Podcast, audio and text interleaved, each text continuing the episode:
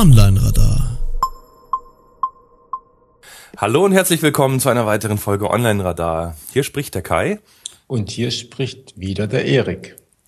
Ja, in diesem Monat sprechen wir mit einem echten SEO, der aber noch viel mehr drauf hat, als bloß ja, Google-Rankings zu manipulieren. Wir sprechen nämlich mit Uwe Walcher von der AdValue über und jetzt Emotionen im Marketing, über Zusammenhänge in Projekten.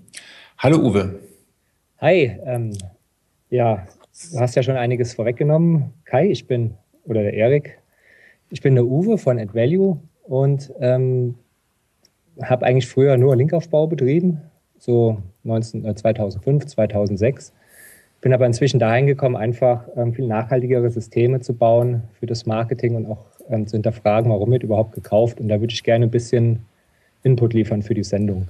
Super, wunderbar. Da freuen wir uns drauf. Aber da kommen wir gleich dazu, weil wir müssen erst noch ein bisschen Housekeeping machen. Ähm, wir haben nämlich in der letzten Sendung haben wir mit Matthias Berndt von der Brand 16 beziehungsweise Publicis, wie ich es gelernt habe auszusprechen, über Neuromarketing gesprochen.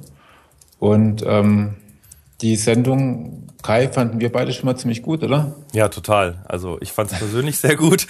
Wie gesagt, das Thema hatten wir lange, lange, lange geplant und uns gewünscht. Und ich muss sagen, ähm, ja, heute ist jetzt äh, erst Mittwoch, der 23. Das heißt, wir nehmen auch relativ kurz nach der Veröffentlichung von der letzten Sendung auf, äh, was für uns ungewöhnlich ist, dass wir jetzt so, so, so zeitig dran sind. Ähm, und deshalb sind schon einige Kommentare eingegangen. Ich denke mal, da kommen noch mehr, aber die haben uns auch echt super gefreut. Also wir haben zum Beispiel hier der Robert, der sagt, schöne Sendung, empfand ich als eine eurer besten, hat mich äh, sogar auf die eine oder andere Idee gebracht, die ich gleich mal testen muss. Das ist natürlich super, wenn, ich, wenn wir euch ja wirklich inspirieren und, und zu ja, äh, echten umsetzbaren Ideen führen, ist natürlich klasse.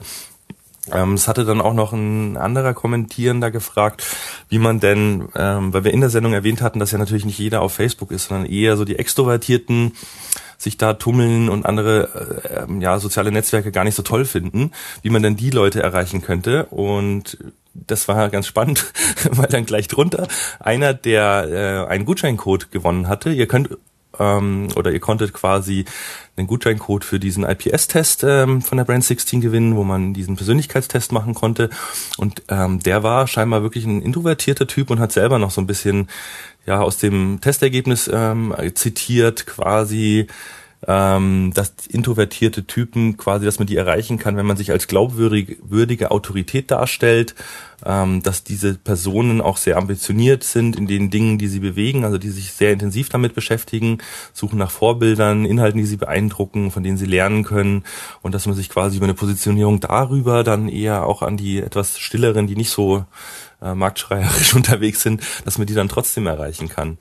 Das ja. finde ich ein extrem interessantes Ding. Also ich habe tatsächlich auch im Nachgang mit einigen drüber gesprochen. Ähm, erstens ist natürlich die Information, dass auf Facebook einfach nur ein Teil der Menschen überhaupt vorhanden ist, schon mal recht spannend. Mhm. Das nimmt dem einen oder anderen ähm, Social Media Berater vielleicht auch den Wind aus den Segeln.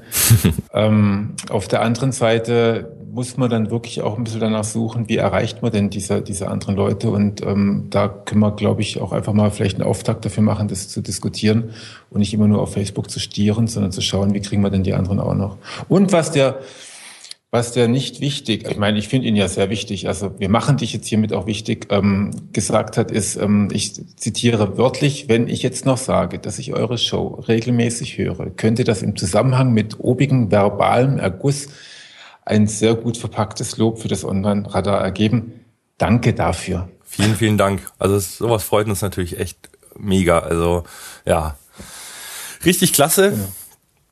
Freuen wir uns, freuen wir uns sehr. Jetzt, ähm, sonst haben wir, glaube ich, äh, in der kurzen Zeit seit, seit der letzten Aufnahme nichts äh, als Housekeeping zu vermelden. Und ähm, dann steigen wir doch direkt mal in das Thema ein, vom Menschen zur Handlung, beziehungsweise zunächst erstmal zu Uwe Walcher. Uwe Walcher Bitte stell dich doch selber ganz kurz vor und erzähl uns auch ein bisschen, was dich so antreibt.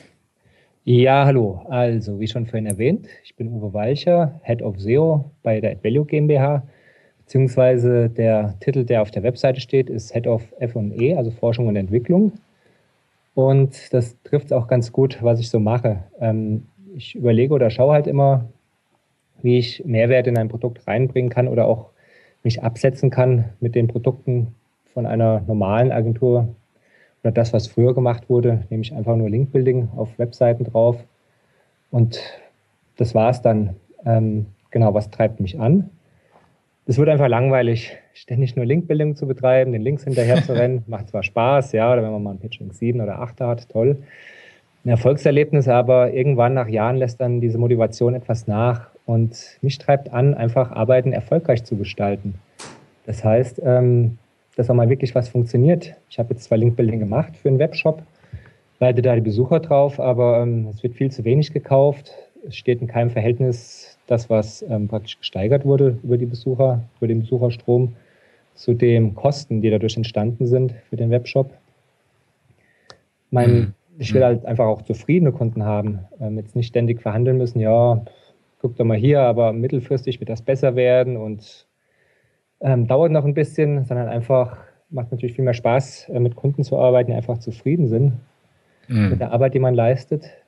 Will auch mhm. zufrieden mit meiner eigenen Arbeit sein und das im Endeffekt halt auch das Optimale aus einem System herausholen.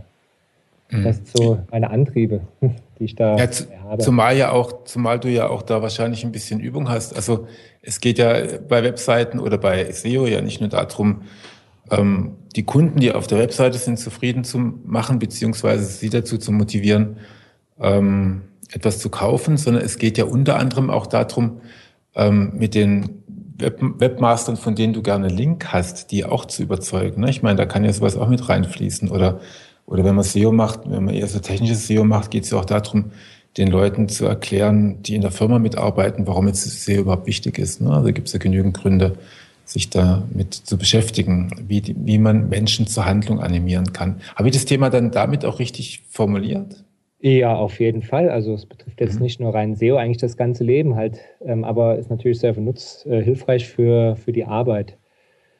Mhm. Genau, und das passt auch schön an eure letzte Sendung vom Neuromarketing halt dran, weil dann eben jetzt auch Prinzipien vorgestellt werden können, Methodiken, ähm, wie ich eben dieses erreiche, von Mensch zur Handlung zu kommen, den Menschen zu etwas zu bewegen, was ich eben will. Kauf jetzt mein Produkt oder ähm, werde Kunde von mir oder gib mir halt einen Link oder was auch immer.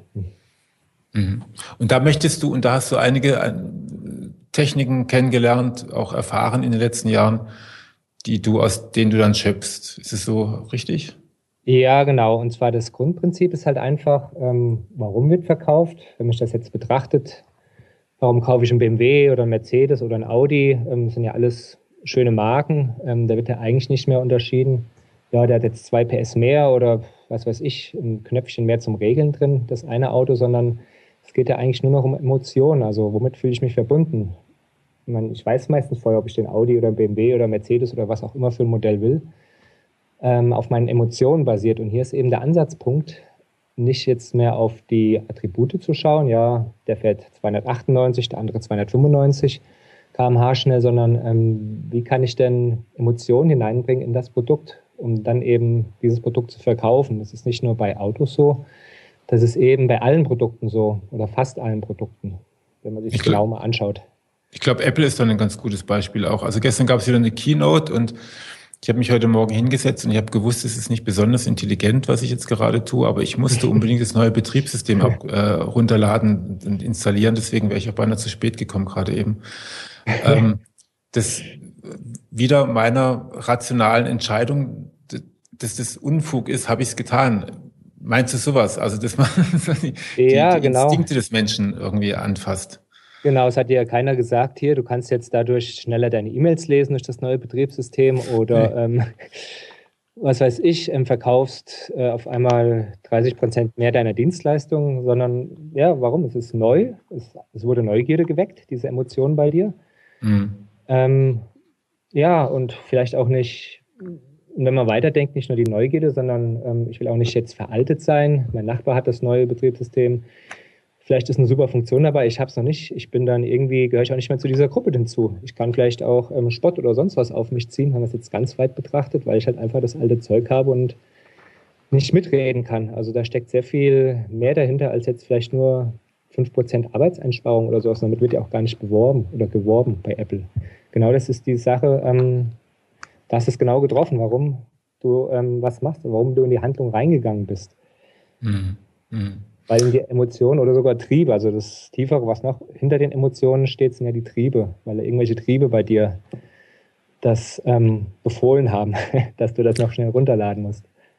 Ja, du hast, du hast in der Vorbereitung hast du hier ein paar Notizen gemacht und da steht unter anderem drin, diese dreigliedrige Handlung, denken, fühlen, wollen dahinter. Kannst du uns das hier mal kurz ein bisschen erklären, was du damit meinst? Genau, also ich sehe irgendwas, meinetwegen die Werbung für ein Auto. Sehe das, da fange ich an zu denken, okay, da ist ein schönes Auto auf dem Plakat. Wunderbarer Lack, ähm, ist auch die Marke, die ich habe, sieht sportlich aus. Okay, das ist das Denken. Dann kommt das Fühlen. Ja, und dann verbinde ich halt irgendwelche Emotionen damit. Ich meine, ich sehe mich vielleicht damit fahren, wie die anderen Leute mich ähm, von außen neidisch anschauen oder wie ich dann vielleicht nach Hause komme, wie der Nachbar neidisch schaut oder wie ich auf der Autobahn richtig Gas geben kann, die anderen endlich überholen, die mich sonst immer überholt haben. Das ist dann dieses Fühlen. Ich fühle dann da rein, was ähm, bringt mir dieses Auto? Das sind diese Gefühle. Genau, und das Wollen, das ist dann der, ähm, der, der älteste Trieb. Also auch viel mit Sexualität oder anderen ähm, Trieben, die da reinspielen. Ich will das dann haben. Da kommt dann ein ganz starkes Gefühl, muss dann kommen dass ich dieses Auto haben will. Und gute Werbung ist eben die, ähm, die dann gleich auf die Gefühle abgeht und mir diese Emotionen, Gefühle injiziert über die Werbung. Und ich sage, das Auto ist halt ähm, 1,5 Tonnen schwer, hat einen Motor und vier Räder. Kauf mich. Also das funktioniert ja nicht. Mm, mm. Also das ist diese Dreigliedrigkeit, die da immer hinter diesen Prozessen eigentlich steckt. Habe ich das richtig verstanden? Du hast gesagt, ähm, gute Werbung setzt eigentlich dann beim Wollen an, also beim dritten Schritt an, oder, oder sind die anderen, müssen die anderen Punkte des ähm, Denken und Fühlen müssen auch erst abgearbeitet werden, bis es überhaupt zum Wollen kommt, oder kann ich da direkt einsteigen? Ähm, ich muss ja erstmal ein Signal setzen. Also ich bin ja nicht sofort beim Wollen. Ähm, das sind immer diese Stufen, die durchlaufen werden. Erstmal die Aufmerksamkeit, die erregt wird, dass das, der Kopf das erstmal wahrnimmt. Ähm, ohne diese Wahrnehmung habe ich ja kein Wollen. Weil wenn ich jetzt dieses neue Auto draußen vorbeifahren sehe, dann ähm, ist ja erstmal über die Augen die Wahrnehmung. Ich sortiere das ein, ist das, welche Marke ist das von dem Auto? Und dann habe ich entweder Neid oder sonst was, wenn ich das auch haben will. Dann kommen diese Gefühle und die verstärken sich und dann kommt eben erst am Ende, wenn ich Glück habe, das Wollen. Ich gehe zur Bank, hole mir einen Kredit und laufe dann zum Autogeschäft, um das Auto zu erwerben, wenn es denn so funktioniert. Also es gehört immer alles zusammen. Man kann das niemals isoliert betrachten. Also es geht im Prinzip auch noch um dieses grundlegende, was kennt man ja in der, in der BWL oder im Marketing oder diesem AIDA-Prinzip. Erstmal die Aufmerksamkeit, dann Interesse und dann den Wunsch zu wecken. Also im Prinzip schaust du dir schon diesen, diesen, ja, diese Abfolge an, aber dann eben um den, den das spezielle Thema ähm, bei der Zielgruppe zu wecken, geht's dann über die Emotionen quasi, um, um ja die Aktion oder äh, wirklich zu verfangen. Ähm, ist das dann so quasi eigentlich nur eine, eine Denkweise oder eine Sichtweise, wie man die Dinge plant? Und gar mhm. nicht eine grundsätzlich andere Herangehensweise, sage ich mal, jetzt an Marketing?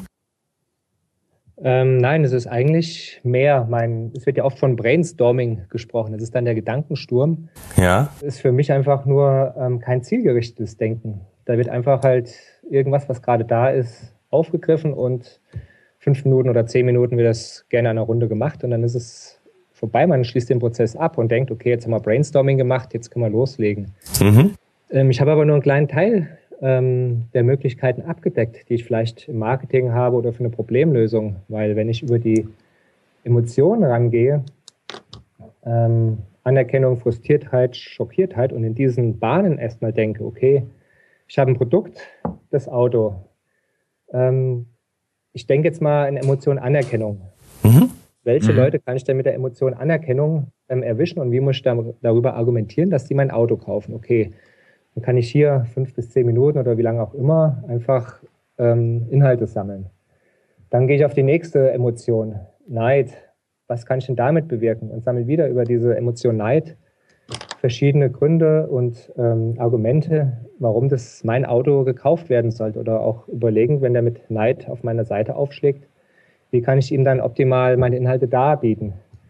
Und so gibt es eben eine Matrix, oder kann man sich eine Matrix aufbauen von ähm, sich abgrenzenden Emotionen und darüber einfach Punkt für Punkt diese Emotionen durchgehen und da ähm, ein Produkt oder ein Verkauf oder ein Problem auch mit betrachten über diese Emotionen. Und schon habe ich viel, viel mehr Punkte gefunden, an denen ich ansetzen kann oder die ich verarbeiten kann, mhm. als wenn ich jetzt einfach nur mal Brainstorming mache. Es ist überraschend, wie viel man da rauskitzeln kann aus einer Sache.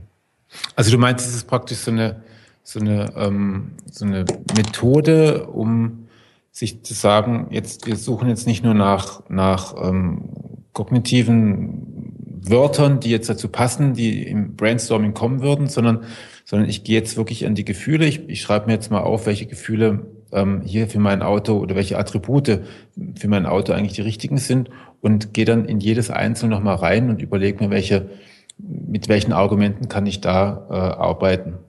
Genau, also Attribute wären ja hm. Fakten, das wäre eher der Kopf.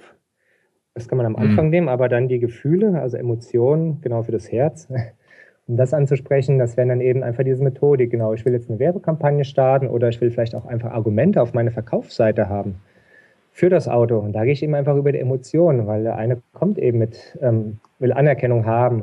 Und mhm. deswegen will er sich das mhm. Auto kaufen, weil er sonst halt diese Anerkennung vielleicht nicht bekommt. Also kann ich die auf meiner Webseite dann auch konkret kommunizieren. Ich ähm, sage ihm hier, ja, mit diesem Auto fällt es halt überall auf. Man ist sofort ähm, ein Mann von Welt und also jetzt mal übertrieben ausgedrückt. Und dadurch habe ich dann die Anerkennung praktisch, einen Punkt von der Anerkennung abgedeckt. Aber ich kann auch mit ganz vielen anderen Emotionen das durchgehen und immer wieder neue Punkte finden. Und diese natürlich auch wieder in AB-Tests oder sonst was austesten oder halt dynamische Landingpages gestalten. genau. Mhm. Ähm, ähm, welche, welche Emotionen sind es denn da, um die es geht? Also sind manche stärker und schwächer? Also schockiert hast du vorhin genannt das ist mir vielleicht, würde ich jetzt mal gefühlsmäßig ganz emotional sagen, ist nicht das beste Gefühl, das ich anspreche, wenn ich Marketing machen möchte, oder? Das ist eine interessante, genau, interessante Frage. Ähm, ich hatte ein Beispiel, da ging es eben um finanzielle Geschichte, also Lebensversicherung meinetwegen verkaufen. Mhm welche Emotionen kann mich denn, oder wenn ich schockiert bin, was kann mich denn dazu veranlassen, dass ich meine Lebensversicherung verkaufen will? Das heißt, ich muss nicht unbedingt ähm, den, die, die Menschen schockieren auf meiner Landingpage, aber ähm, ich habe vielleicht, bin ich mit dem Auto gegen einen Baum gefahren und brauche ein neues Auto. Ich stehe noch unter Schock oder mein Haus ist abgebrannt. Also ich kann dann praktisch ähm, Ansätze finden, auch von Zielgruppen, denen ich mein Produkt anbieten kann. Also sind eigentlich zwei Geschichten. Einmal die Überzeugung auf der Seite an sich, aber auch das andere überhaupt ähm, Zielgruppen zu finden, die in Frage kommen. Und über das schockiert in dem Beispiel würde ich einfach neue Zielgruppen finden. Also auch eine Methodik. Ach so, dass das Produkt dann quasi eher die Lösung oder der Ausweg aus diesem genau. Schockzustand ist. Genau. Ah, okay. Das wollte ich sagen. ähm, also ich baue, ich, ich baue ein negatives, also Schockzustand ist ja schon negative Emotion. Ich baue die auf durch ja, durch, durch irgendeinen Reiz und liefere praktisch dann die Lösung. Also es gibt im Projektmanagement oder in, in Kommunikationstrainings gibt es auch immer diese Argumentationskette ähm, der dunklen Wolke, dass ich hergehe und ähm, die Zukunft in also einfach dunkle Wolken aufziehen lasse, als ganz düster irgendwie erklär, äh, beschwöre und es wird ganz schlimm werden, wenn wir das und so machen, wenn wir das so machen. Und dann drehe ich einmal dann irgendwie plötzlich den, den Schalter um und sage, und ich habe die Lösung. Ich habe also die Lösung, wie wir dieser dunklen Wolke entgehen können. Hast du das in etwa so gemeint? Ähm, nein, aber es ist auch ein schöner Ansatz. Also ich kann diese negativen Emotionen reinbringen und dann die Lösung zeigen. Ich habe, also mhm. das wäre jetzt wirklich auf der Webseite, wenn wir jetzt beim Verkauf bleiben, beim klassischen Webseite mit dem Auto, praktisch auf der Webseite die Argumente oder im Filmchen oder sowas das ist die eine Sache. Das ist aber einfacher mit positiven Emotionen zu machen, also ähm, Leid ausüben, Anerkennung, Spieltrieb, was weiß ich, ah, nee, das war jetzt ein Trieb, ähm, Stolz oder sonst was mit umzugehen. Das geht gut auf der Landingpage, auf der Verkaufsseite. Ähm, wenn ich jetzt diese schockiert oder schutzlos, ähm, genervt, ängstlich, diese Emotionen nehme, das sind eher Auslöser, sich überhaupt vielleicht mit meinem Produkt zu beschäftigen. Das heißt, Ach so, die Leute, du setzt es quasi voraus und sprichst die dann an, die diesen Zustand schon haben. Du rufst sie nicht erst hervor, quasi. meine, ich, ich, es geht ja darum, erstmal Zielgruppen zu finden. Wer kauft denn überhaupt mein Produkt oder wer kommt überhaupt in Frage, mein Produkt zu kaufen? Das erstmal zu segmentieren, ähm, auch die Zielgruppen. Und darüber gehe ich eben, und wenn ich jetzt überlege, ja, beim Auto ist es relativ einfach. Aber ich habe zum Beispiel ein Datenlocker, also ein Gerät, welches Werte einfach misst. Und dann ähm, ist die große Frage, wer kommt denn überhaupt alles in Frage? Leute mit Windkraftanlagen, die vielleicht da ihre Leistung messen wollen, um Drehung der Windkraftanlage und alles Mögliche. Vielleicht Schiffsbesitzer, die das, ihr Schiffchen im Hafen liegen haben, den Wind, die Wellenbewegung messen wollen, falls es zu stark wird. Sportler, also überhaupt zum Beispiel erstmal Zielgruppen für einen Datenlocker jetzt zu finden, also ein Gerät, was einfach nur Werte misst und dann später wieder ausgeben kann. Darüber geht das auch wunderbar, dass man ähm, mhm in diese Matrix reingeht und überlegt, okay, ähm, ich bin schockiert, ich habe irgendein Problem. Vielleicht ist mein Schiffchen untergegangen, mein Segelschiff im Hafen, weil der Wind wurde zu groß, es ist zu viel an den Kai rangeschlagen und Leck ist dann entstanden, das Ding ist untergegangen. Um da eben zu warnen, kann ich eben praktisch auch dieser Zielgruppe meinen Datenlocker ähm, anbieten, weil das mhm. Ding dann eben eine SMS praktisch abschickt, bevor es zu stark wird. Mhm. Du also, sprichst immer von einer Matrix. Äh, ist, die, ist die irgendwie habhaft? Kann man sich die irgendwie, also wie muss ich mir die vorstellen? Ich kann die, also es sind einfach mal, das habe ich gemacht am Anfang. Ich habe einfach mal gegoogelt, wie viele Emotionen es gibt. Das sind über 120 oder 130, auf die ich gestoßen bin. Mhm. Habe die dann einfach schon mal reduziert, natürlich, weil ich nicht jede einzelne durchgehen will. Ähm, habe dann eine Gruppe von 30 oder 40 übrig behalten und habe dann einfach damit gearbeitet und daran wieder einige rausgekürzt, weil ich einfach gemerkt habe, okay, das doppelt sich jetzt in Projekten, das ist zu viel und habe jetzt mhm. ähm, eine Liste übrig behalten. Ich kann die einfach auch nochmal reinposten oder euch mitgeben dann, dass mhm. ihr die veröffentlichen könnt und weil die sich halt eigentlich bewährt haben in der Praxis. Ich meine, nicht für jedes Produkt geht jeder einzelne, aber je nachdem, welche Richtung ich gehe, ähm, kriege ich doch immer einen recht großen Pool an Ideen und auch an Argumenten darüber, ja, mhm. für meine Aktion heraus. Mhm. Was siehst du als Unterschied zwischen, weil du hast vorhin gesagt, ah, äh, Spieltrieb, das ist ja eher ein Trieb. Was ist da der Unterschied zwischen Emotion und Trieben? Genau. Ähm, es gibt viel weniger Triebe wie, äh, als Emotionen oder gegenüber von Emotionen gibt es viel weniger Triebe, aber ich denke, ähm, Triebe hat ja irgendwie, ist viel, viel tiefer veranlagt, viel tiefer verwurzelt. Also jedes Tier hat ja Triebe, mhm. also Durst hat, Hunger, Sexualtrieb, Spieltrieb, Jagdtrieb, das gehört ja alles dazu, irgendwie die grundlegendsten ähm, Lebensfunktionen aufrechtzuerhalten. Klar, wenn ich mhm. jetzt Lust habe, nichts trinke oder sowas, dann gehe ich halt ein. Und dann kommt halt dieser Jagdtrieb oder Sammeltrieb, jetzt irgendwie wieder Wasser zu finden. Das ist also ganz tief verwurzelt. Die Emotionen, ähm, klar, schockiert. Es gibt ganz starke Emotionen. Aggressiv, schockiert, die sind auch ähm, da, um Gefahren abzuwenden oder in die Handlung reinzukommen, um irgendwas abzuwenden. Aber es gibt auch solche Geschichten wie Stolz oder Mitleid. Ich meine, die sind jetzt nicht unbedingt absolut überlebensnotwendig für mich selber. Etwas abgeschwächter. Die sind also schon eine Ebene höher, auch vielleicht in Evolution zu sehen. Mhm. Und wenn ich eben mich auf die Triebe konzentriere, jetzt bei einer Produktverkauf oder Argumentation auf der Landingpage, dann habe ich das ähm, einfacher, sind weniger, direkter und ich muss nicht so viel segmentieren. Also, also weil es einfach weniger sind und weil sie einfach auch so grundlegend sind. Übrigens fällt mir gerade auf, weil du auch, du sagst, uralte Triebe, also so, dann ist es also auch ganz uralt, was Kai und mich als extrovertierte Menschen irgendwie mit dem Geltungstrieb immer so antreibt, oder? ja, vielleicht die, ähm, die Angst, ähm, na gut, jetzt zu vereinsamen würde ich jetzt eher nicht so sehen, aber was ist das, wenn ich Geltungstrieb habe? Ich, ich will Rückkopplung, klar, ich will in der Mitte stehen, ich habe vielleicht doch, ich habe Angst, aus der Gruppe ausgestoßen zu werden. Das mhm. könnte zum Beispiel ähm, ein, ja, der, der, der Trieb, der Antrieb sein, Angst alleine zu sein, nicht in der Gruppe akzeptiert zu sein, nicht mhm. gehört zu werden, zu vereinsamen. Mhm. Ich kenne das, also weil ich werde ja öfters mal hier nicht zu Podcasts, dann, also ich muss ja dann zu dem Podcast zuhören und darf nicht mitmachen. genau, und es wurde bis jetzt überhaupt nicht beachtet. ja, okay. Nee, wir müssen wieder aufs Thema zurückkommen, Entschuldigung.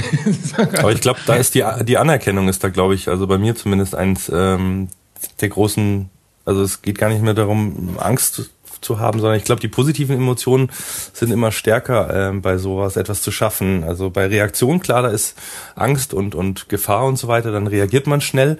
Aber ich glaube, alles, was so ein bisschen ja mit Schaffen, Kreativität zu tun hat, ist dann immer eher so eine positive Emotion wie eben ähm, ja Anerkennung, ähm, Respekt, Lob, äh, keine Ahnung, was da alles noch so an positiven Dingen geht. Also ich glaube, das, das ist so ein sehr starker Motivator, um sowas zu tun, oder? Genau, und die Frage oder was steckt denn vielleicht dahinter? Man kriege ich diese Anerkennung nicht. Du machst diesen Podcast und keiner klopft dir auf die Schulter, dann war es irgendwie wahrscheinlich nicht so gut. Das ist also auch wieder die Rückkopplung. Ähm, ist meine Arbeit gut? Ist das, was ich mache, gut? Ähm, bin ich hier richtig? Also das steckt dann halt auch wieder dahinter. Mein, hm. ist jetzt positiv, aber auch teilweise auch wieder, denke ich, irgendwo eine Angst dahinter. Vielleicht, wenn ich keine Anerkennung bekomme, ähm, bin ich überhaupt geeignet, das SEO zu machen oder bin ich gut genug? Kann ich bestehen?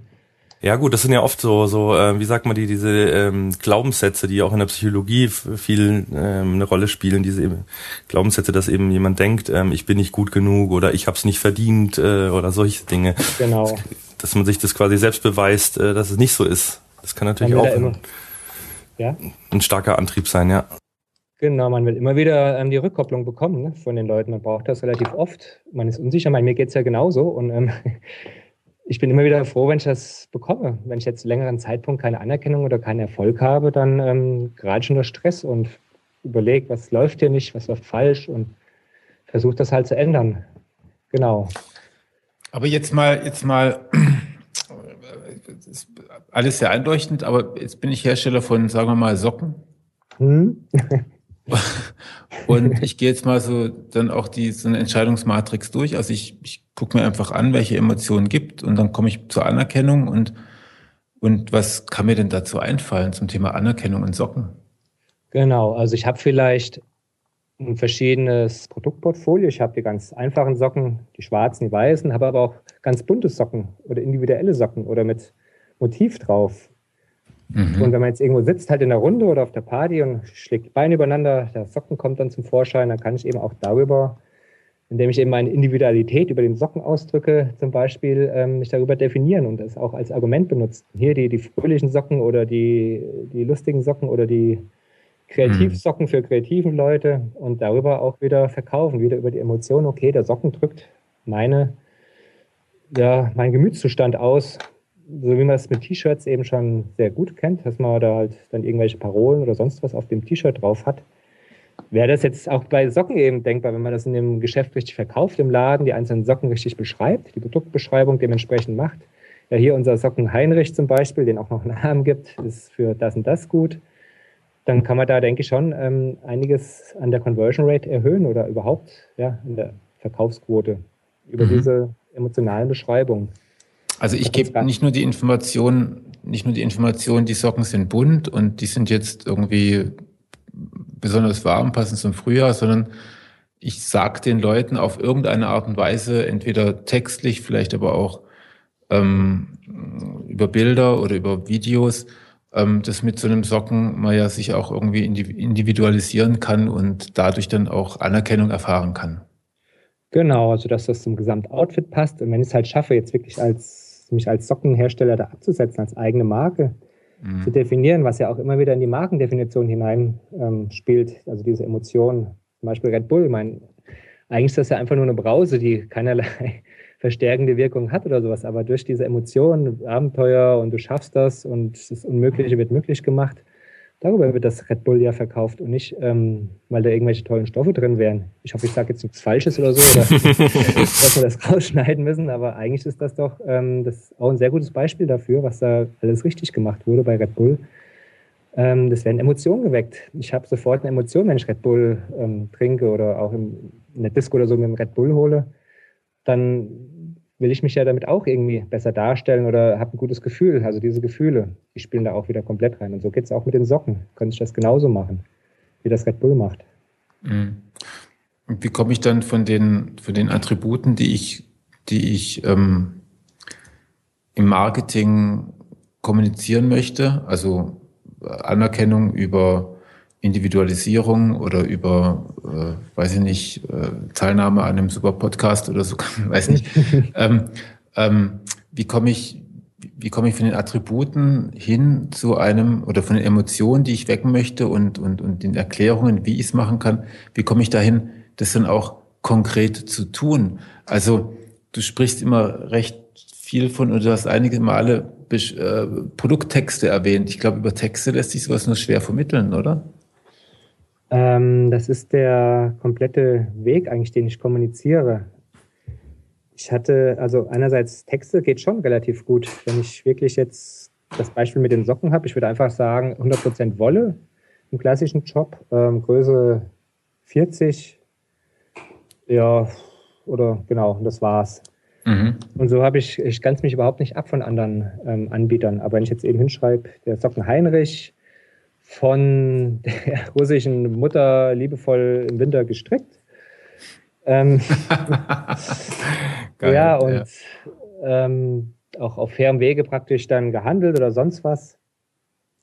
Ja, ich jetzt eher so für diese Fairtrade-Geschichten oder ähm, die Leute, die halt wirklich jetzt keinen Schaden der Welt zufügen wollen, die darauf achten, dann kann ich die darüber auch wieder ansprechen, aber auch mhm. wieder im Endeffekt Emotionen. Mein, das andere muss ich jetzt ein bisschen länger mal überlegen, wie man das praktisch so Red Bull-mäßig die Socken verscherbelt, aber prinzipiell funktioniert das immer und ist auch wichtig. Also über die Texte, die können sehr, sehr viel, bei 100 Prozent ähm, verbessern. Gute Produktteste.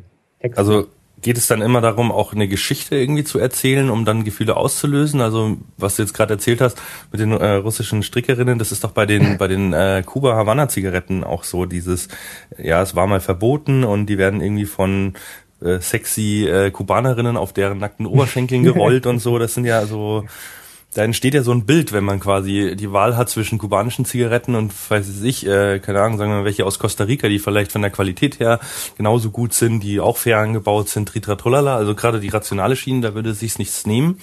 Aber gerade so dieses geheimnisvolle oder oder oder ja, ich glaube, Sex Cells sagt mir auch so schön. Also solche genau. Dinge quasi noch mit reinzupacken. Ähm, ja, äh, gehst du dann quasi, also wenn wir jetzt mal so die, uns diesen Prozess anschauen, wie du da vorgehst, ist es dann wirklich so, dass du dir zu jeder Grundemotion die Frage stellst und die alle durchgehst und dann auswählst, was sind denn die stärksten oder die am besten passenden Reize oder wie ähm, hast du da irgendwie eine eigene Technik? Genau, man muss halt einfach unterscheiden, einmal zwischen der Landingpage, wenn die jetzt statisch ist, was kommuniziere ich da und zwischen meinen Zielgruppen. Ähm, wenn ich die Zielgruppen eben raussuche, wer könnte meine Zigaretten kaufen, da kann es dann auch wieder ähm, komplett über die ganzen Emotionen gehen, schockiert, ekelerregend, eifersüchtig, wenn einer vielleicht ähm, von einer billigen Zigarette einfach ekelerregt ist oder ja, da hätte jetzt noch Sapper dran gehängt oder sonst was an der Blickproduktion, dann oh. hat er einen Ekel. Und da kann man eben hier ähm, argumentieren, okay, an der kubanischen Zigarette hängt eben durch unsere hohen Qualitätsstandards und ähm, die Hitze ist der Sapper eh schon weggetrocknet. Also ist jetzt kein gutes Beispiel, aber so in dieser Richtung könnte ich eben das Ekel erregt da reinbringen ähm, als Argument. Und die Zielgruppe vielleicht auch, ähm, klar, auf die teuren Zigaretten zu gehen, eben, ähm, ja, billige Produkte stoßen dich ab. Ähm, das ist meinetwegen Aldi oder sonst was, was jetzt nicht unbedingt schlecht ist. Aldi hat keine schlechten Produkte, aber man könnte darüber so platt halt eben an die Emotionen rangehen. Die Leute, die eben sich mit guten Produkten umgeben wollen, dass es ein Ekel erzeugt, diese billigen Produkte, auch die billigen Zigaretten am Markt meinetwegen auch über ein Werbefilmchen und dann kommt die ähm, Havanna-Zigarette und dann ist alles eben wunderbar und edel und in einer tollen Holzverpackung. Damit wird ja auch unterbewusst teilweise schon gearbeitet, aber man kann es auch eben wirklich bewusst über diese Matrix herausfinden, wie ich an die Leute rankomme. Auf der Landingpage natürlich kann ich jetzt nicht alle ähm, komplett alle Emotionen abdecken, entweder ich habe das schon vorselektiert, indem ich meinetwegen ein ähm, E-Book mache oder sowas und da abfrage, welcher Zigarettentyp bist du und da wirklich schon unterteile, um denen auch wirklich schon einzelne verschiedene Zigarettentypen vorzuschlagen. Dann habe ich den praktisch bei mir schon in der Datenbank drin. Wenn er dann bei mir auf die Verkaufspage aufschlägt, ähm, kann, könnte ich das natürlich individualisieren. Das ist dann die zweite Schiene. Man muss einfach auch unterscheiden, wie viel Aufwand man treibt. Und jetzt nochmal ein schönes Beispiel mit der Kuba-Zigarette oder Havanna. Klar, da einerseits rollt die, die Frau auf ihren Oberschenkel. Ich denke, ja, bin auch sexuell ein bisschen angeregt dadurch. Und andererseits, wenn man sich überlegt, man würde das Zeug, also die Blätter nach, so, nach ähm, zum Nordpol oder sowas schicken, wo die Eskimos eben zu Hause sind. Ich hoffe, das ist der Nordpol, nicht der Südpol. Egal, da wo die Eskimos mhm. leben und die Eskimos würden das rollen. Das Zeug würde sich ja viel, viel schlechter verkaufen, wobei es eigentlich genau dieselbe Zigarre ist, halt nur von Eskimos im Iglu gerollt. Mhm. Und das sind einfach diese Bilder so. ja, bei einem Wodka könnte das wieder sehr gut funktionieren. Der Wodka ist irgendwie im Eis und gefiltert und äh, von Eskimos Hand abgefüllt oder so. Also man muss halt wirklich Stimmt. immer schauen, was, was zum Produkt passt. Zigarre ist Genuss. Wodka ist vielleicht so eher auch der harte Mann, der Russe oder sonst was der mit den vielen Haaren auf der Brust, der trinkt jetzt den Wodka pur aus der Flasche runter und der Eskimo, der jetzt gerade in den Wal da ausnimmt oder die Robbe ausschlachtet und daraus irgendwie äh, Alkohol gewinnt, nee, durch Gärung geht jetzt nicht, aber für einen speziellen Wodka darüber bauen oder ähm, definieren, eine besondere Marke und Geschichte auch wieder erzählt, ja, das würde dann super funktionieren. Also da finde ich ja auch, ähm, ich meine, klar, wir haben jetzt schon das, das Thema Red Bull, äh, Coca-Cola ist da ja auch so ein schönes Beispiel, aber gerade finde ich jetzt bei, bei Alkohol, ähm, also bei, bei hochprozentigem Alkohol, da, da läuft es eigentlich fast nur irgendwie über Emotionen, ist mir aufgefallen. Wenn man sich mal anguckt, was unterscheidet eigentlich ein Wodka vom anderen, das ist ja oftmals Mai, es ist halt Alkohol mit bisschen Wasser oder was da noch sonst drin ist, aber er soll ja möglichst rein sein. Ja. Und, und wie, wie viele Wodkas es in einem großen Supermarkt allein gibt, wie groß die Auswahl ist und, und trotzdem findet da jeder, jedes Fläschchen sozusagen seinen Käufer. Der eine macht irgendwie auf ja, auf edel, auf hochwertige, andere besonders auf rein, andere auf irgendwie ursprünglich original russisch. ähm, also das, das finde ich schon immer sehr spannend. Ähm, da ist, ja, also es fängt fängt es dann schon auch mit der mit der ähm, Marke an sich an oder ist es äh, eher was, was man auf Produktebene lösen kann? Ähm, oder muss das immer Hand in Hand gehen? Also wenn ich jetzt sage, ich bin ein besonders ökologisches Unternehmen, dann kann ich ja nicht auf einmal ähm, ein Riesenauto mit dickem verschwenderischen Motor zu äh, verkaufen, weil das dann plötzlich auf die Emotionen, was weiß ich, äh, Stolz oder so ähm, abzielt. Also es muss ja da schon irgendwo auch glaubhaft sein, oder? Also auf jeden Fall. Das waren jetzt viele Fragen. Ich versuche es mal. ja. ähm, ich denke, es ist immer die Marke, die erstmal da mitspielt, weil wenn man sich die, das ist ein schönes Beispiel mit den verschiedenen äh, Wodka-Produkten äh, im Supermarkt. Wenn man sich einfach das teuerste anschaut, von diesen, die jetzt eigentlich von der Qualität her oder sowas nicht vergleichbar sind, dann ist das eben die Marke, die die beste Geschichte erzählt oder auch am präsentesten ist meistens. Ist aber auch bei jedem Produkt so im Supermarkt. Aber was gewinne ich denn darüber? Ich muss nicht mehr über den Preis verkaufen. Das hatte ich erst heute Morgen interessanterweise beim Kunden oder Neukunden, der hier war in der Agentur, der dann immer gemeint hat, ja, der Preiskampf, ähm, eBay und Amazon, ich will nicht unbedingt der günstigste sein. Momentan machen wir das, weil der Shop neu ist. Wir führen das gerade ein, aber wir müssen da weg. Auf Dauer geht das nicht gut. Das ist ja eigentlich völliger Blödsinn, über den Preis zu verkaufen. Ähm, man muss sich ja nur anschauen, wie das zum Beispiel die Wodka-Hersteller im Supermarkt machen oder andere. Die teuersten ähm, die produzieren das ja genauso günstig wie der günstigste. Die kosten teilweise das Dreifach oder noch mehr. Egal ob Wodka, Schokolade oder welches Produkt auch immer. Aber da wird einfach, man bezahlt die Geschichte oder die Emotion, die man damit kauft und nicht ähm, das Produkt an sich. Und wenn man auf den Preis sich herablässt, dann ist es immer ganz hart macht auch keinen Spaß ähm, zu verkaufen. Aber wenn man eben die Geschichten und über die Emotionen, die man weckt und die Zielgruppen vielleicht sogar differenziert und darauf verschiedene Kampagnen aufbaut, dann macht das richtig Freude, weil dann ist auch der Preis erstmal abgekoppelt von dem ja, durchschnittlichen Preis am Markt. Aber muss man nicht trotzdem sagen, dass, also es gibt ja auch andere, die sagen, Dinge verkaufen sich in erster Linie über den Preis und tatsächlich gibt es auch diese No-Name-Produkte bei allen großen Discountern, die verkaufen sich ja auch. Ja, meine Also ich, äh, vorbehalte ich natürlich deine Aussage, dass es weniger Spaß macht, die zu verkaufen, schätze ich mal. Na, vor allem, wenn man eine Webseite machen müsste, das ist natürlich dann wirklich, also, äh, aber, aber jetzt mal vom Spaßfaktor abgesehen, verkaufen die sich doch auch ganz prima.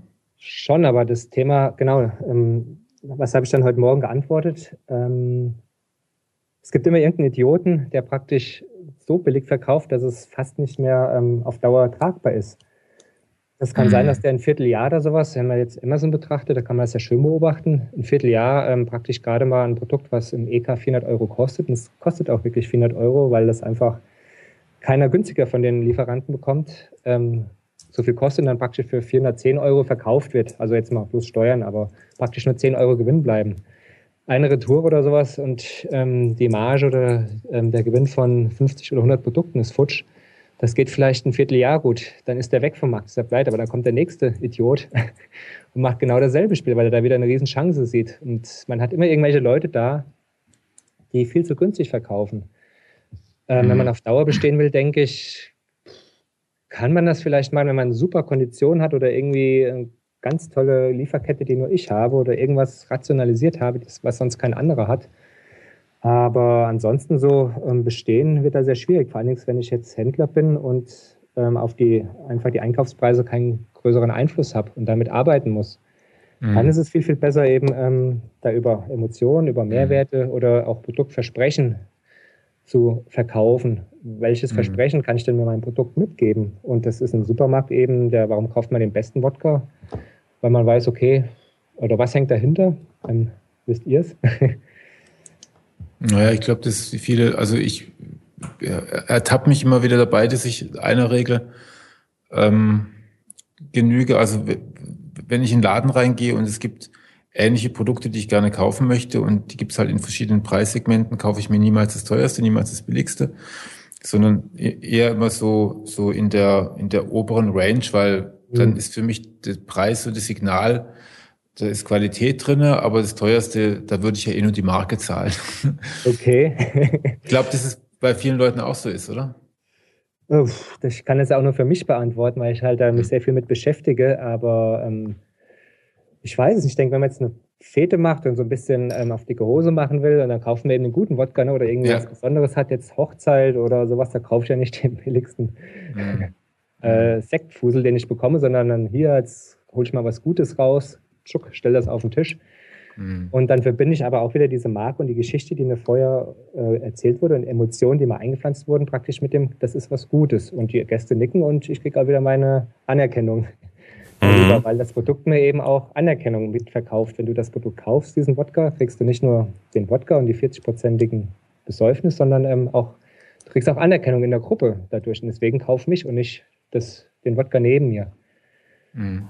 Ja, es kann ja auch ein Zeichen von Individualität sein. Also äh, Gerade bei dem Beispiel, ich kaufe halt auch äh, erstmal nicht den billigsten Wodka, weil der einfach auch Kopfweh macht, muss man sagen. ähm, aber habe dann auch schon verschiedene Sachen durchprobiert und gerade wenn es dann darum geht, äh, Freunde einzuladen und so, dann möchte man ja auch mal denen vielleicht was Besonderes zeigen oder was Besonderes bieten oder was sie noch nicht kennen. Ähm, mhm. Da hatte ich dann mal ein paar Wodka-Sorten, die ich irgendwo mal in der Bar probiert habe, die mir gut geschmeckt haben, einfach mal besorgt. Der war dann relativ teuer. Jetzt nicht eine der, der Ultraluxus, also da irgendwann gibt's dann halt auch mal bei mir eine Grenze. Ich würde mir auch nie eine Flasche Whisky für 40 Euro kaufen. Ähm, also irgendwo, aber trotzdem dann schon ja, gibt man mehr aus, als man vielleicht müsste, um eben ja so eine Emotion mitzunehmen. Ähm, ich glaube, mein für den Hersteller ich wollte vorher noch kurz dazu was sagen, weil, weil wir da über Preispunkte und Positionierung gesprochen haben, dieses Entweder-Oder. Ähm, wir hatten die Woche dazu eine exzellente Vorlesung an der FH. Ähm, da ging es ums Thema Apple, wir haben es ja vorhin schon mal angesprochen, die eigentlich beides geschafft haben, die so gut Emotionen ähm, und Geschichten verpacken, damit die Kunden ihre Produkte lieben wollen und fast jeden Preis zahlen. und, und trotzdem sind sie eigentlich äh, fast schon ja Preisführer jetzt in dem Sinne, ähm, dass sie extrem Prozess- und Optimierungs äh, ja, Potenzial rausholen, im, im Voraus sich große ähm, ähm, große ja, Stückzahlen zusichern lassen, um halt diesen Gewinn halt einfach auch rauszuholen. Also quasi über den, den, den suggerierten Wert oder den tatsächlichen Wert, wie auch immer, da lässt sich ja drüber streiten, den, ob den Apple hat, ähm, einen hohen Preis zu erzielen, aber trotzdem dann eben auch möglichst günstig und gut zu produzieren. Und das mhm. ist ja eigentlich dann so, dass, ähm, was man auch, wenn wir wieder das übertragen würden, hieße das, ich, ich investiere viel in Forschung und Entwicklung, mache den super Wodka möglichst in, also von der Qualität tatsächlich in hohen Mengen äh, zu einer super Qualität, möglichst günstig und versuche ihm dann ja Leben und, und Sympathie einzuhauchen oder eine Geschichte, der dann äh, zu einem möglichst guten, äh, zu einer Nachfrage und zu einem guten Abverkaufspreis startet. Und das muss ja eigentlich an beiden Enden geschehen. Ähm, also wie gesagt, ich, ich stimme dem Uwe da voll zu, nur über den Preis verkaufen ähm, mhm, ist keine genau. nachhaltige Strategie. Also da sind schon genug auf die Nase gefallen.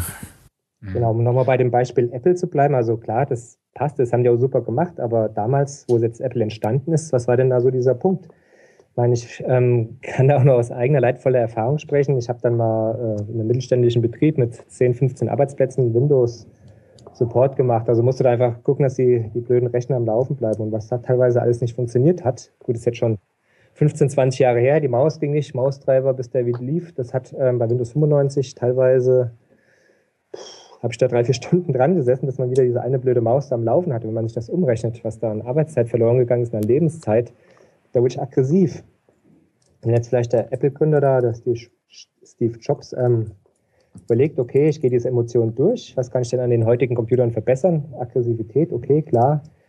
Man sieht es ja auch teilweise in Videos, dass die Leute auf ihren Computern rumhauen, weil es halt nicht funktioniert. Sind jetzt zwar größtenteils Programmierer, aber vielleicht auch mal so Anwender. Das heißt, es ist zu kompliziert. Und Apple hat das ja einfach einfacher gemacht, hat überlegt, wie kriege ich dieses komplizierte Produkt einfacher. Und ähm, das war ja, denke ich, auch eine der Haupt-USPs von Apple, dass sie wirklich mal andere Wege gedacht haben. Und vielleicht kam es ja, und wenn man diese Emotionsmatrix durchgeht, kommt man automatisch darauf, bei der äh, Aggression, bei der Emotion aggressiv, dass eben die äh, anderen PCs da Schrott waren. Einfach völlig menschenfremd und nicht menschenfreundlich.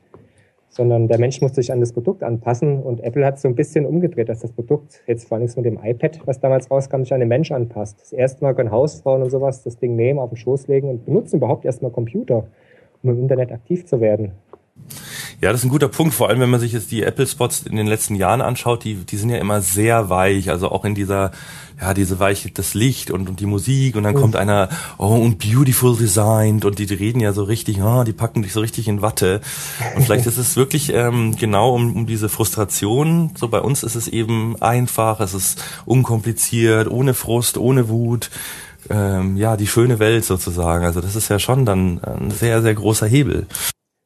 Ja, wobei das da, also da gehört, also Apple macht, glaube ich, wirklich alles richtig. Also weil, weil was die halt eben auch erkannt haben, dass die Leute, die sich zuerst diese Geräte kaufen, die lassen sich, glaube ich, nicht, die haben so eine Grundemotion gegenüber Apple, also weil sie einfach Fan sind aber ähm, denen kann man schon kommen mit irgendwie, jetzt hat das Display so und die und die Auf, ich, äh, Auflösung, ähm, der Prozessor ist mit drin und dann ist er ein bisschen schneller und das Benchmark muss irgendwie so.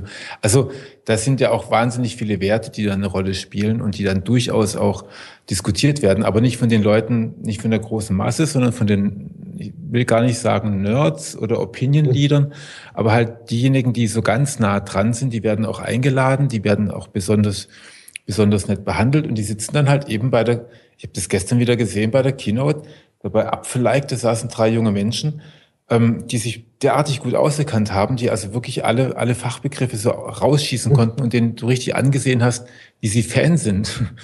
Und ähm, krieg erst mal einen Nerd dazu, dass er Fan wird. Also irgendwie ist da bei Apple tatsächlich haben die da ganz viele Emotionen angesprochen und zwar nicht nur von der großen Masse, also nicht nur die Einfachkeit spielt da eine Rolle, sondern schon auch die inneren Werte.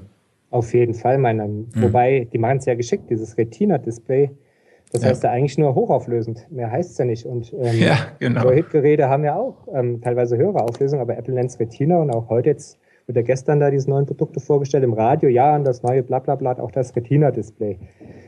Das ist ähm, eigentlich auch wieder nur eine Marke und Emotion, die dahinter steckt, aber technisch ist das, hat das eigentlich jedes Produkt, nur dass es Apple halt Retina nennt und geschützt hat und man darf es nicht. Ähm, genau, dadurch machen sie sich halt nicht mehr vergleichbar. Es wird dann eben nicht äh, mit, mit 2580 mal so und so viel Pixeln und vielleicht genau. hat irgendein IBM-Laptop vielleicht sogar noch mehr, sondern es hat Retina. Mehr genau. musst du nicht wissen. Es hat Retina. Aber das muss wirklich auch, das ist auch wirklich die Geschichte. Also man muss, man muss es erstmal hinkriegen, dass eine große, äh, zum Beispiel bei Welt.de, ne? Welt.de macht also es gibt eine Pressemitteilung, bei der der Chef auch mit auf der Bühne ist, also diese Keynote, und die wird per Live-Ticker, also per Live-Ticker bei Welt.de gepostet und denen geht echt einer ab, weil jetzt irgendwie ein Tablet ein hochauflösendes Display hat. Da, also da muss im Marketing erstmal hinkommen.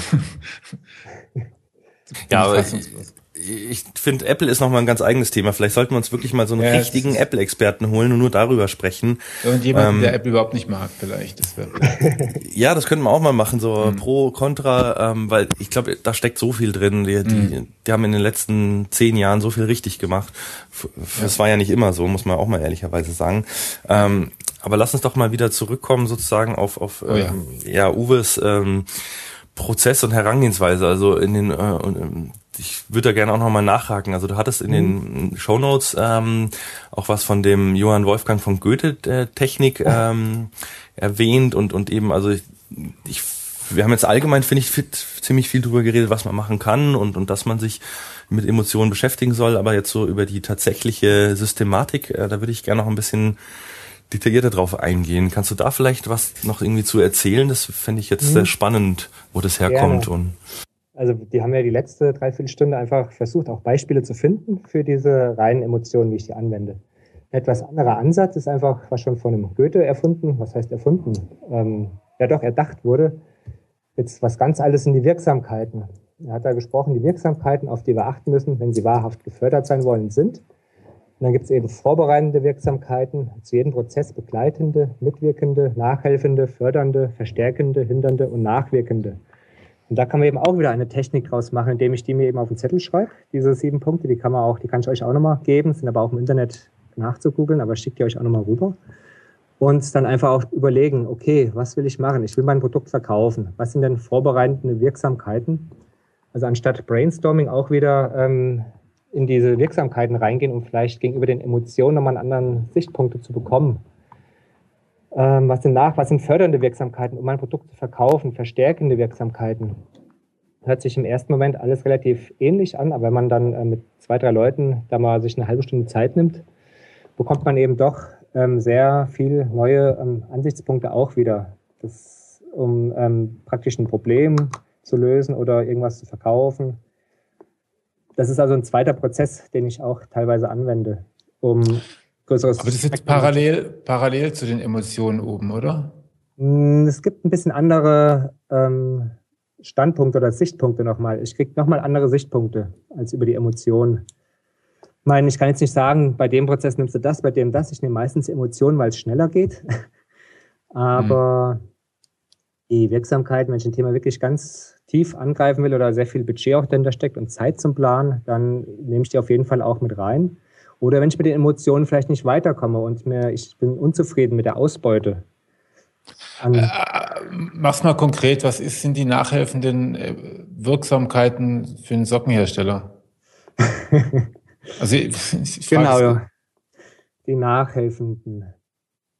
Ähm, gut, wenn zum Beispiel die Community darüber redet, wenn ich jetzt eben auf Facebook schon tolle ähm, ja, wenn nicht einfach über mich gesprochen wird oder wenn jetzt ähm, das irgendwo vielleicht im ähm, ökologischen Laden erwähnt wird, hier ähm, mhm. die Wolle ist eben aus einem sauberen Anbau, keine Kinder haben das ähm, angepflanzt, sondern da ist ein Siegel drauf, das sind nachhelfende Wirksamkeiten, um meine Socken zu verkaufen. Und so gehe ich halt auch diese Punkte wieder durch für den Sockenhersteller und überlege, ja, welche Argumente finde ich denn, genau, äh, die, die mir helfen, mein Produkt zu verkaufen. Also erinnert mich jetzt so ein bisschen an dieses äh, Dekonstruktionsthema von Karl, der ja auch quasi mm, mit so einem Denkschema rangeht, damit man andere Sichtweisen hat und andere Angriffspunkte findet eigentlich. Äh, kann man das dann genau. auch so, so betrachten quasi? Auf jeden Fall. Also mein, ähm, ich denke, das ist nur eine andere Technik. Ich weiß nicht, ob, die Karl, ob der Karl diese Technik kennt mit diesen Wirksamkeiten ähm, ist halt einfach um die Bandbreite aufzufächern, damit ich noch mehr Punkte oder vielleicht auch den einen Punkt finde, den ich noch nicht gesehen habe. Vielleicht den, der dann mir im Endeffekt über Jahre hin mein Produkt verkauft. Also das ist einfach nur eine von verschiedenen Techniken. Ich weiß, dass der Gal halt auch viel mit Emotionen macht. Ähm, aber das ist halt eine andere Technik.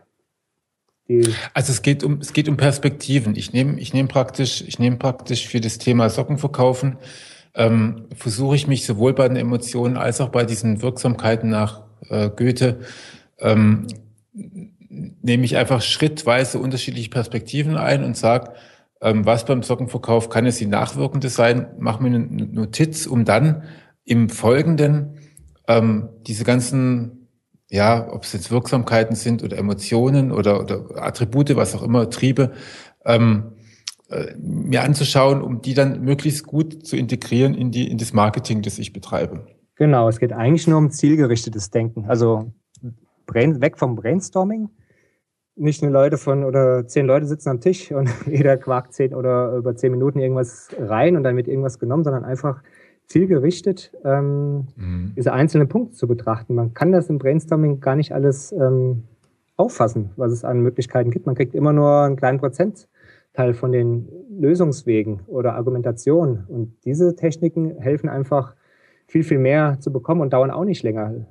Strengen zwar mehr an, weil Brainstorming, da kommt mir ein Gedanke, ich werfe den in die Runde und alle freuen sich. Und dann nach fünf Minuten werfe ich wieder was rein, ist auch wieder gut. Ähm, irgendwann verläuft sich auch dann so solche Runden oft, mhm. dass dann irgendwie auch abgedriftet wird oder man auf irgendeinen kleinen Punkt hängen bleibt, den Tod diskutiert und das Hauptthema vergisst. Und diese Methoden helfen einfach, da wirklich zielgerichtet zu Lösungswegen oder zu Lösungen zu kommen. Mhm.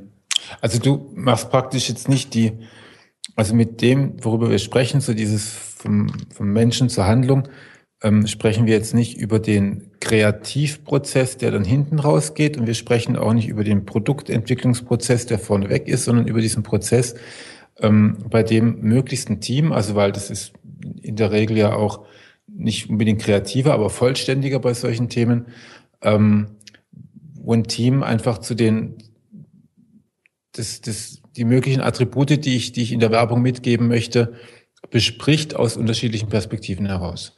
Also ähm, teils ja, meine ich würde jetzt schon den Kreativprozess da auch mit dazu zählen, weil ähm, da kommt sehr viel bei raus. Also beim Thema zum Beispiel Lebensversicherung verkaufen, beim Brainstorming kamen fünf Punkte raus. Über diese äh, Emotionen haben wir über 115 Punkte gefunden oder Zielgruppen gefunden, die einfach da in Frage mhm. kommen, die ich ansprechen kann. Und Kreativprozess ist auf jeden Fall. Also das ist für mich überhaupt ja. der Kreativprozess, der Initiale. Und darauf kann ich dann. Ich habe es falsch, ich habe es falsch ausgedrückt. Ich meinte eher okay. dann der Produktionsprozess. Also wenn ich dann, also praktisch bis hin zum Briefing für den für den Grafiker. So. Genau, heißt, genau. Ja. Ich brauche ja. jetzt irgendeine geile Werbekampagne für meine Socken oder für mein Kuli oder ja, für mein iPhone, egal was ich brauche. Ich kann damit einfach diese geile Kampagne finden.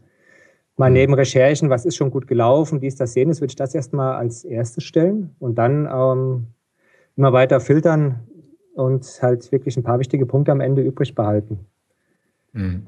Um und dann testen, testen, testen und oder ist, kommt ja, man da auf jeden mit? Fall Prototypen testen, ähm, ja, Kanäle oder auch überprüfen. Vielleicht mal, wenn ich diese Zielgruppe anspreche, funktioniert das, spreche ich die nächste an und dann durchtesten und dann finde ich wirklich Zielgruppen, die einfach ja, mich ins Plus, in den Gewinn, in den Gewinn reinbringen und alle sind fröhlich. Also ich als Umsetzer, der Auftraggeber, Genau. Mhm. Okay. Okay, das ist auf jeden Fall mal ein neues, neues, äh, neues Modul, das man seinem, seinem Prozess beim, ja, bei vielen Dingen einfach dazu packen kann. Das ist richtig.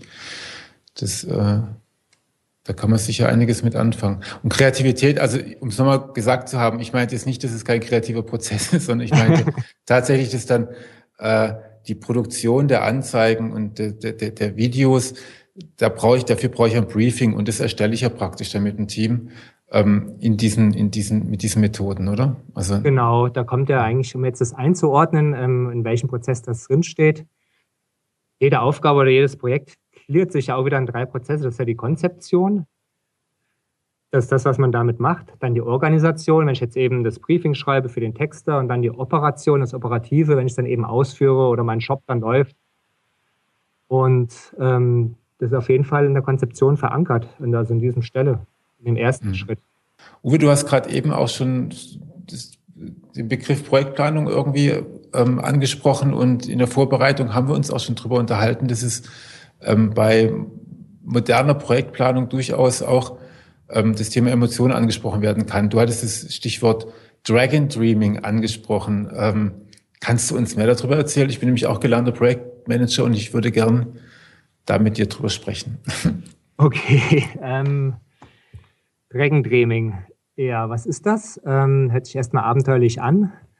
Das kommt von den Sean Croft, das ist ein Australier, der ähm, einerseits von den Ureinwohnern sehr viel mitbekommt oder auch da lebt oder aufgezogen wohl wurde.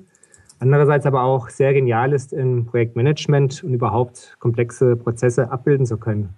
Und daraufhin hat er äh, Dreaming entwickelt. Es geht also darum, dass man das, ähm, was, dass man den Alltag einerseits nutzen kann, was ich im Alltag so denke, wenn ich jetzt hier wach bin, eure Podcast mit euch mache und sowas, dass man das nutzt, aber auch teilweise sogar in die Traumtheorien oder in diese Geschichten mit reingeht und auch darüber ähm, Probleme lösen kann. Und für ihn hat jedes Projekt einfach nur mal so als anderes oder als Denkanreiz vier Phasen. Das ist Träumen, Planen, Handeln und Feiern. Diese Schritte, ja. Cool. Geil. Und diese Schritte, genau. Und diese Schritte sollten auch ähm, gleichmäßig, also ein Viertel träumen, ein Viertel planen, ein Viertel handeln, ein Viertel feiern angewandt werden. Hört sich jetzt sehr chaotisch an und sehr ähm, abgespaced, aber das Interessante ist, von über 300 Projekten, die er durchgeführt hat, ist bisher kein Projekt, also alle ohne Ausfall. Jedes Projekt wird zum Erfolg.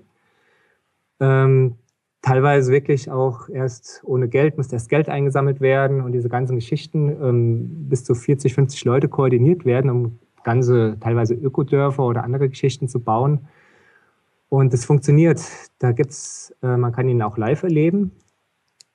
Das wollte ich einfach nur mal als ähm, sehr moderne ähm, Projektmanagement kurz mit reinbringen oder erwähnen, dass es auch ganz, ganz andere Ansetzungspunkte gibt. Und Budgetplanung haben wir einmal zum Beispiel bei ihm gemacht. Ich war da eine Woche in so einem ähm, Fortbildungskurs.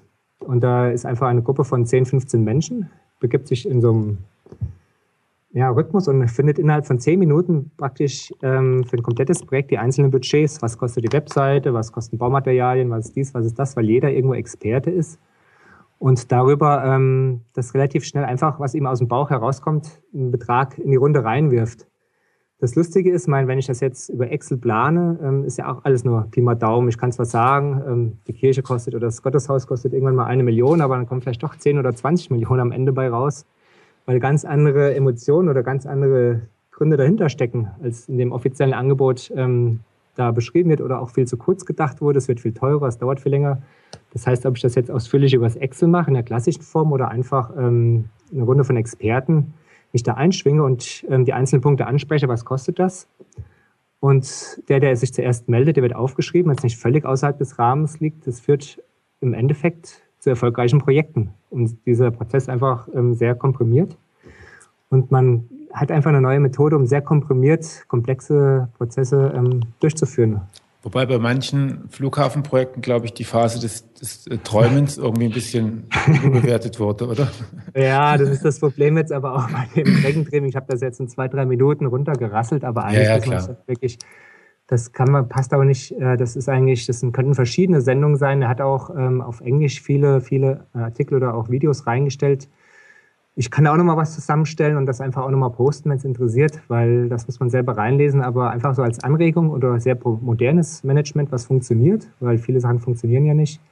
Es kommt also Wissen aus der Chaos- und Komplexitätstheorie hinein, aus der Systemtheorie ist Wissen enthalten und aus uralten Traumzeitweisheiten der Aborigines.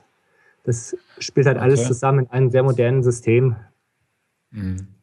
Also das ist übrigens was Kai, das müssen wir uns echt mal vornehmen, Thema Projektmanagement, weil da gibt es wirklich ganz unterschiedliche Ansätze und ähm, da hatte ich ja auch schon mal ein Buch vorgeschlagen. Also es ist auch so zum Beispiel Planung nur auf Sicht und, und gar nicht so viele Excel-Charts machen. Da gibt es ganz viele moderne Ansätze.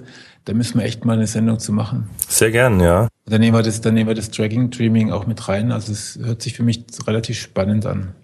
Würde ich auf jeden Fall empfehlen, ja. Und ich gebe euch auch nochmal einen Videolink Ah ja, gut, Videos. Einfach gut. mal den, den, den John Croft da ähm, einfach mal zehn Minuten, Viertelstunde darüber reden hört, damit das einfach, der kann das viel besser überbringen als ich. Aber du wendest es quasi in deiner täglichen Projektplanung äh, an? Leider nicht so viel, ähm, obwohl ich da eine Woche Workshop besucht habe. Ähm, es liegt nicht daran, dass es ähm, jetzt nichts taugt, aber ich stoße auf sehr viele Widerstände. Ähm, man wird meistens belächelt, wenn man das jetzt da, ähm, vor allem hier im SEO oder sowas Bereich oder technischen Bereich anbringt, wo viele Ingenieure unterwegs sind. Da passt das einfach nicht. Also da hat man so viele Widerstände, dass ich das dann meistens lasse und eher nur für mich privat oder was heißt privat oder meine Planungsabteilung oder meine Planungsaufgaben damit teilweise löse. Aber ähm, jetzt nicht in Gruppen, weil es ist einfach schwierig in dem Umfeld, wo ich mich bewege, sowas anzubringen. Mhm. Mhm. Sind nicht alle so offen wie ihr. ja, das stimmt, da stößt man gerne auf Widerstände und dann sitzt halt, und da reicht es ja, wenn zwei Leute oder eine Person irgendwie in einem Meeting drin sitzt und sagt, was ist denn das für ein Scheiß hier? Ja. Dann ist, ist die ganze Luft draußen, gell? Das Problem ist, es ist was Neues und man muss umdenken und das kostet eben wieder Denkenergie und das ist halt immer schwierig, den Kopf, den Denkapparat erstmal in Bewegung zu bekommen. Und da ist halt schon das, die Kunst oder das Problem dann, dann, dass viele sich dagegen sträuben, weil es ist wirklich komplettes Umdenken. Und das, wie gesagt, das Gehirn will ja mal möglichst wenig Energie verbrauchen, aber da muss dann halt mal richtig Energie reingesteckt werden. Und das ist, denke ich, das Hauptproblem. Bei neuen Sachen generell. Haben wir schon immer so gemacht und wird drüber gelacht und damit brauche ich jetzt nicht anfangen, groß zu denken. Ja. Mhm.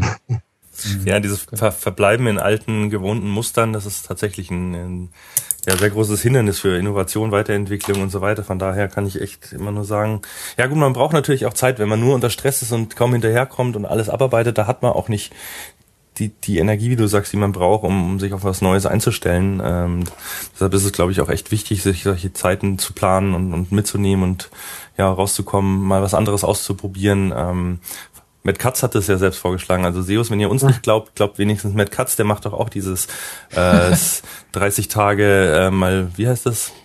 Ähm, hat er doch den, den TED-Vortrag drüber gehalten, TED-Talk. Ja, ja. Äh, also 30 Tage macht er immer irgendwas Besonderes. Er schreibt was, ein 30 was, Tage ah. Buch oder isst 30 Tage lang kein Fleisch oder genau oder äh, lernt einfach mal Gitarre oder einfach wirklich Dinge, die er vorher noch nie gemacht hat, ähm, weil das eben immer wieder dieses das Gehirn in diesen was Neues in diesen Lernmodus versetzt, so ein bisschen wieder die die Kindheit zurückholt. Ähm, angeblich vergeht dadurch auch die Zeit langsamer und es kommt einem, also wenn man Neues lernt, ähm, rasen die Wochen nicht so dahin, wie das oft dann ab 25, stimmt. 30 irgendwie ist, dass es einem so vorkommt, als wären die letzten 25, drei, vier. 30. Ja, das, über, über einen größeren Zeitraum kann ich das noch nicht beurteilen.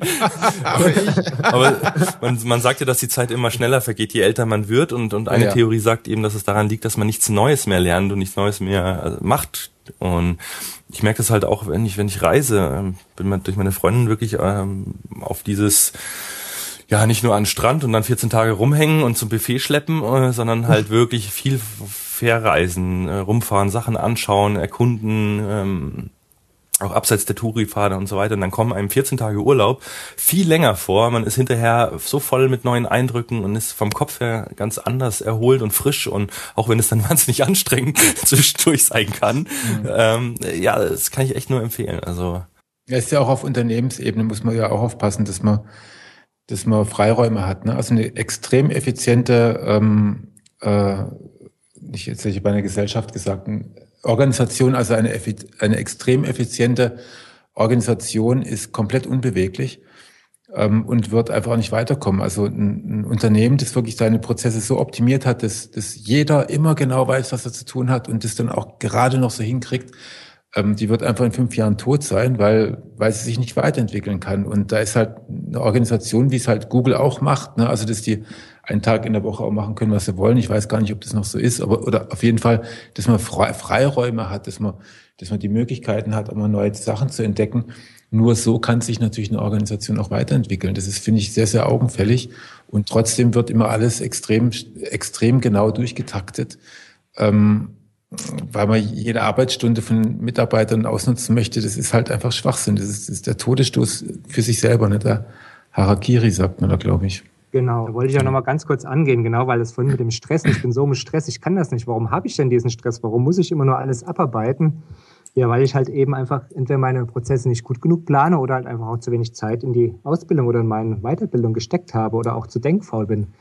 Also wenn, mein, wenn man jetzt nur noch Stress hat, keinerlei Zeit für, Zeit für was anderes, sollte man sich überlegen, okay, irgendwas mache ich falsch, irgendwo muss ich effektiver oder besser werden und dann ist eben genau diese Auszeit oder das Träumen oder diese Emotionsmatrix oder was auch immer, diese bessere Planung eben sehr gut, weil dann erst dadurch gewinne ich diese äh, Freiräume.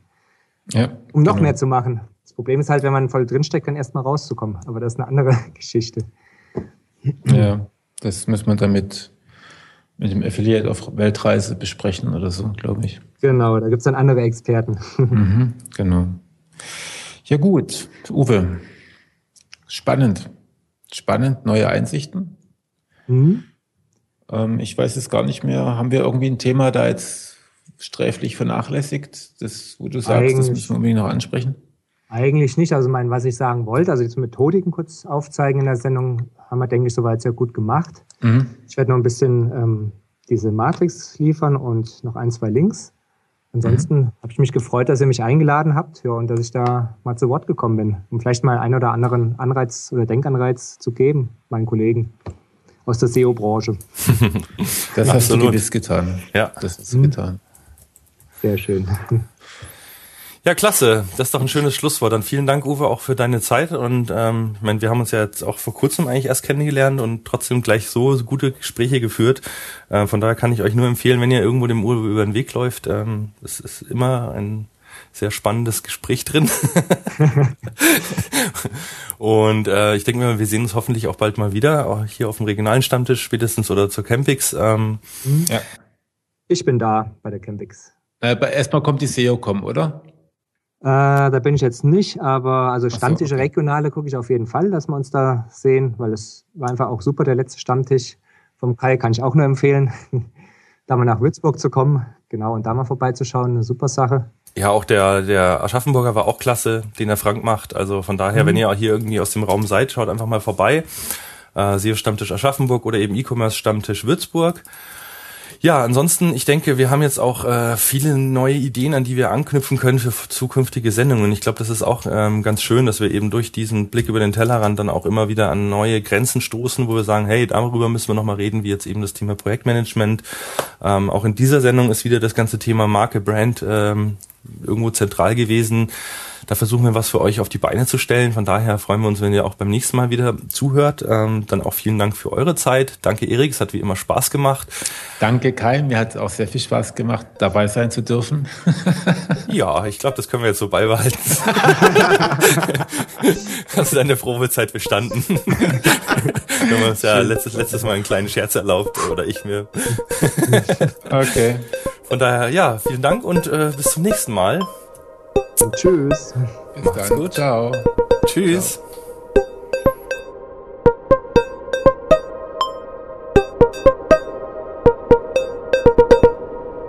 Online